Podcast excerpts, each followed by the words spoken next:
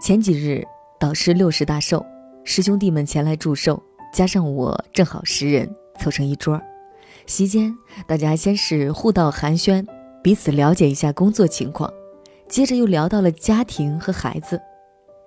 最长的师兄 Z 大我八届，现在已经是一个设计院的副院长了。按理说日子应该过得挺潇洒的，可是他一脸愁容，说日子难过。我们不解。他解释道：“他小孩快六岁了，马上要升小学。”为了能让他读上条件很好的学校，年前他一狠心，在那所小学附近的楼盘买了套价格颇贵的房子。其实他和老婆的工作单位都离他现在住的小区比较近，但是为了孩子，不得不舍近求远。后来我们才知道，Z 师兄在他小孩读幼儿园期间也没少花钱，那所幼儿园光学费就是三万起。我们问。何必要这样？小区里的幼儿园按理说应该足够了。Z 师兄叹了口气道：“不能让孩子输在起跑线上啊。”这时，沉默了许久的 A 师兄突然开口道：“人这一辈子又不是百米冲刺，起跑线哪那么重要？路长着呢。”A 师兄出生在一个十分偏远的小山村，据说现在出入那里也没有一条像样的公路。他家祖上恩代务农，终年是面朝黄土背朝天。在这样一个贫困又相对闭塞的村子里，谁都没有想过会有一个大学生横空出世。A 师兄说，他直到来长沙读大学时才知道，原来还有上幼儿园这一说。在他们那儿，顶多就是读一年学前班就直升一年级，而且那学前班也是可上可不上的。在城里，小孩子上幼儿园接受双语教育或者特长培训的时候，他们还在那儿玩泥巴、堆石子儿呢。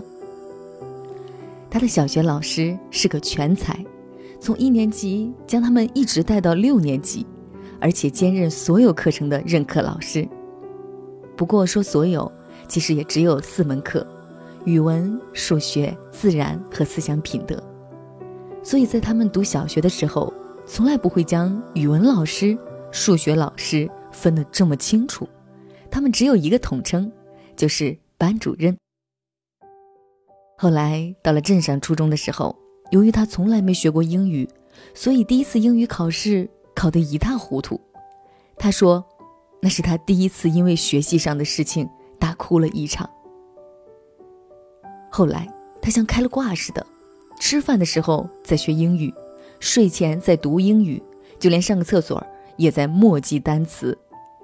那时候也没有所谓的课外辅导书，所有的学习全凭那本教材。到最后，A 师兄说他几乎可以将整本书背下来。从此，A 师兄一路高歌猛进，在初中、高中这六年里，他在学校称第二，就没人敢称第一。高考后。他考入了当时所在大学最好的专业——土木工程。在本科和研究生期间，他一如既往地努力着。毕业后，去了一家还不错的施工单位。最近听说，他马上要升任总工的职位。A 师兄说，有时候他老爹喝了酒，就会拉着他感慨：“要是你生在一个有钱的人家。”让你读书的条件好一点儿，你肯定能进清华，现在的生活也就更好。每每这时，A 师兄就会笑着说：“那谁知道呢？搞不好就光图享受去了，考不考得上大学还是个问题了。”是啊，出身富贵，不见得就一定能成功；同样，出身贫寒，也不会注定一败涂地。是英雄，就不惧自己的出身，努力了，坚持了，上天总会给予相应的馈赠，一切还是掌握在自己手中。偶尔听到有人抱怨：“我家里就这个条件，要钱没钱，要关系没关系，我能怎么办？”可是，谁说家庭条件不好，输在了起跑线上就可以心安理得的一路输下去？遇到不顺和失败，就将所有的原因都归结于家庭背景？别那么天真好吗？都是成年人了，要知道，起跑线输了，从来都不是中途不能发力的借口。要是自甘堕落，甭管起跑线多么靠前，亦是枉然。人的一生，最终还是得自己走完的。靠强大的父母是能走得相对轻松一些，但同时也会在轻松中失去一些个人成长中重要的能力。我们从小就应该学会，现在所有的一切都是父母的，在艰难的时刻，父母可以帮你一把，但不能时时都指望着父母。我们想要的，最终还是必须由自己去争取。突然想到一个问题：不要让自己的孩子输在起跑线上，这句话到底谁用的最多？其实细细一想，无非两个行业：房地产和培训机构。再细细一想，感觉所有的原因就不言而喻了。人生是一场马拉松，不可能所有的选手都站在同一条起跑线上。也不见得站在最前面的，就一定能赢得比赛。我们选择不了出身，也选择不了阻碍在我们前进路上的现实困境。但是我们可以选择前进的方式：是跑，是走，是爬，还是原地不动？但不管怎样，请不要随意对自己说：“我的人生就到这里了。”人生就像是一场远行，或许我们前半段的道路泥泞不堪，但也请风雨兼程。相比于那些顺风顺水的人，我们无非是走的累些。最多是在登上顶峰之后，我们精疲力竭，但我们确信看到了世间最美风景。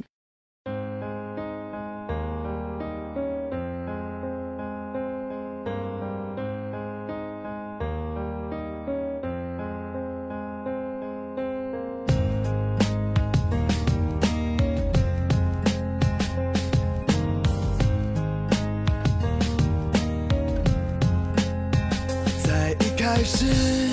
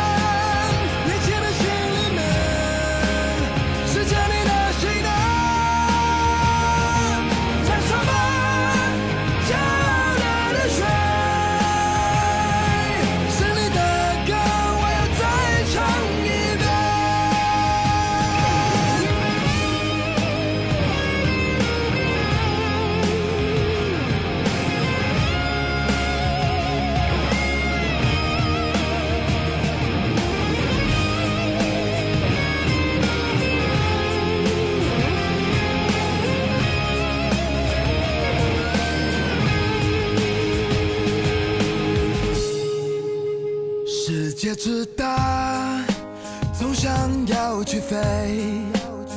就算满身伤痕，也不曾后悔。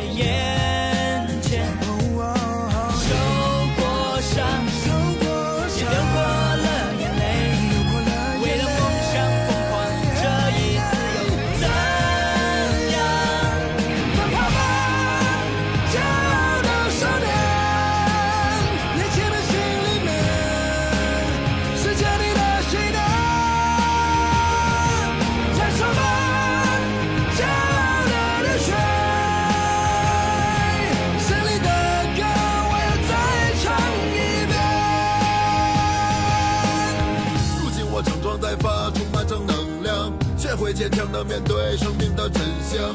成功和失败不是用结果去衡量，挫折和磨难只会让我变得更强。经受过屈辱和嘲笑，那又怎样？胜利的使命仍然背负在我身上。年轻的旋律多么自由而奔放，放飞你的心，勇敢大声唱。骄傲的少年。